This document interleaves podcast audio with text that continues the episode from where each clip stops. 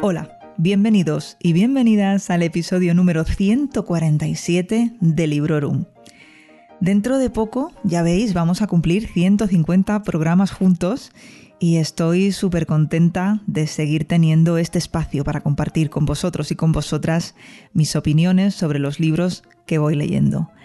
Gracias de verdad por estar ahí descargando y escuchando estos audios y en fin, sois lo mejor que hay. Hoy os traigo un libro que ha sido catalogado como cozy fantasy, es decir, una novela de fantasía acogedora, a lo que yo añadiría fácil de leer, muy entretenida y sobre todo original. Si por si esto no fuese suficiente, pues no es excesivamente larga, lo que ya es un añadido para hacerla una lectura fácil. Tiene tan solo mm, alrededor de 280 páginas, al menos en, en esta versión en digital que es la que yo he leído. Se trata, a lo mejor ya lo habréis visto, de El Café de las Leyendas, Legends and Lattes en su versión original, publicada por el autor Travis Baldry en febrero de 2022 y que nos llegó a España en febrero de 2023 de la mano de Roca Editorial y traducida por Raúl Sastre.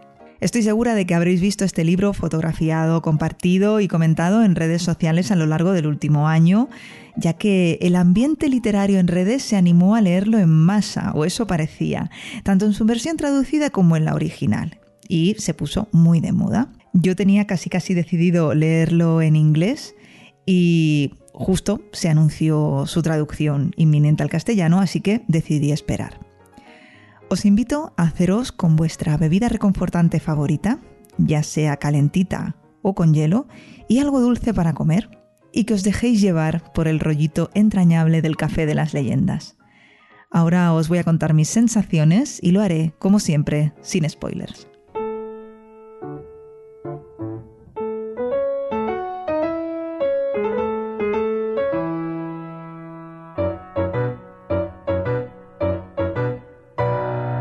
Es importante que leáis este libro con el estómago lleno o con algo dulce de picar a mano, porque si algo tiene, es que da hambre. Y pocos avisos más os voy a hacer, porque aunque estemos ante una novela de fantasía protagonizada por una orco en la que sí aparece alguna espada y algún cuchillo, no es ese tipo de fantasía de cuchillos y espadas.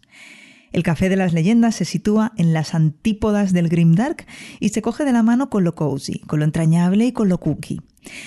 Quizá encuentres aquí un lugar feliz o quizás simplemente un pasatiempo o una historia entretenida. No le pidamos más. La historia arranca con la llegada de Viv, una orco u orca, que trabajaba como mercenaria y que ha colgado la espada y ha decidido abrir una cafetería en un pueblo en el que el café es desconocido para la mayoría. Así que sí, esta novela va de una orca que monta una cafetería. ¿Cómo te quedas? Cuando diga orca tenéis que pensar en el femenino de un orco, de esa criatura fantástica, no estéis pensando en el animal marino, ¿ok? Bueno, la premisa, ya veis, es prometedora e imagino que ya ha llamado tu atención, así que voy a seguir.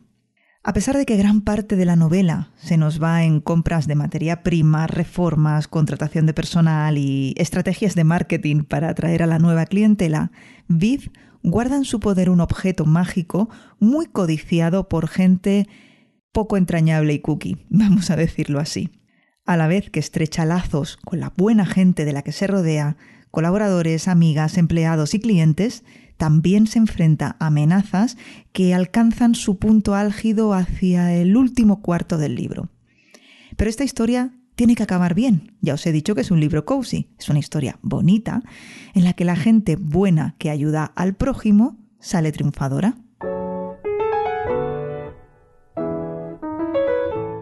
¿Y dónde estaría el pero? No sé si hay peros en realidad. La primera impresión fue súper positiva.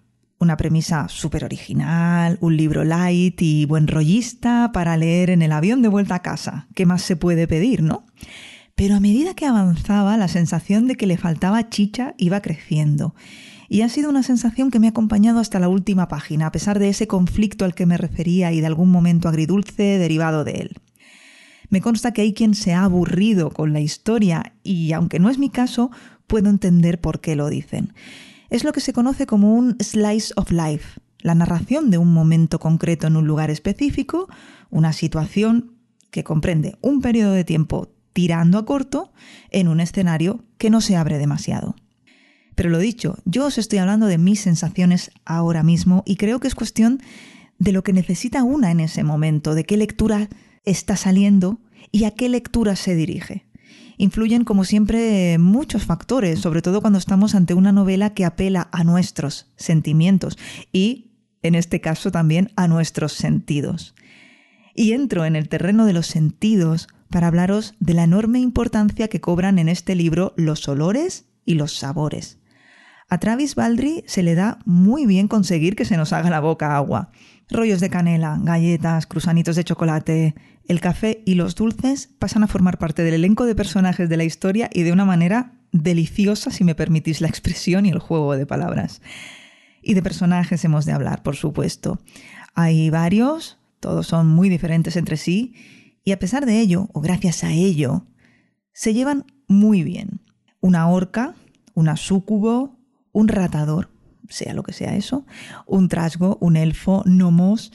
El catálogo es amplio e impresionante. El autor reúne a un puñado de personajes diversos en un mismo escenario y en un momento concreto, como os decía antes, y los pone a funcionar, como si de una comedia de situación se tratase. Y de hecho, los escenarios, igual que en ese tipo de series, están bastante limitados, eh, sobre todo cuando estamos dentro de la cafetería. Hay alguna pequeña excursión a ubicaciones cercanas, como podrían ser el piso de una de las trabajadoras o algún otro restaurante de la zona. Pero no una cosa demasiado frecuente. Y tanto los escenarios como el conflicto quedan supeditados a la relación entre sus personajes. Todo lo que ocurre tiene como objetivo y desemboca en eso, en poner el foco sobre las relaciones. Y sobre todo el libro nos habla de amistad, de la amistad como sentimiento valioso y poderoso, que no siempre tiene por qué desembocar en algo más, o sí, depende. Aunque yo tengo aquí una opinión y la voy a dar, me, daba un poco de miedo, entre comillas, darla por si acaso se me acusa de algo, pero es que ¿Por qué todas las relaciones de amistad tienen que acabar en algo más? Esto también es una reflexión que lanzo yo así al aire. En fin, volvemos al tema de las relaciones entre personajes y no sé si os está sonando familiar esto que os estoy diciendo, pero a mí sí y mucho. ¿Os acordáis del largo viaje a un pequeño planeta iracundo de Becky Chambers? Aquello se le llamó Hope Punk, a esto cozy fantasy, pero en alguna que otra cosa se dan un aire, o al menos es una sensación que yo he tenido. Si no sabéis de qué os hablo, o si queréis refrescar la memoria, os dejaré link a ese episodio número 56 en el que reseñé esa novela en concreto de la Chambers, o de la Chambers, pero bueno, a mí me gusta más llamarla Chambers. Para ir terminando, os diría que si acostumbráis a mirar las noticias en la tele, quizá queráis dejar de hacerlo durante un ratito y sumergiros en esta historia cálida y amable. Quizá incluso lo necesitéis a juzgar por los tiempos en los que nos ha tocado vivir. Si buscáis una historia que os abstraiga de la dura realidad y que no os exija demasiado, esta novela es perfecta.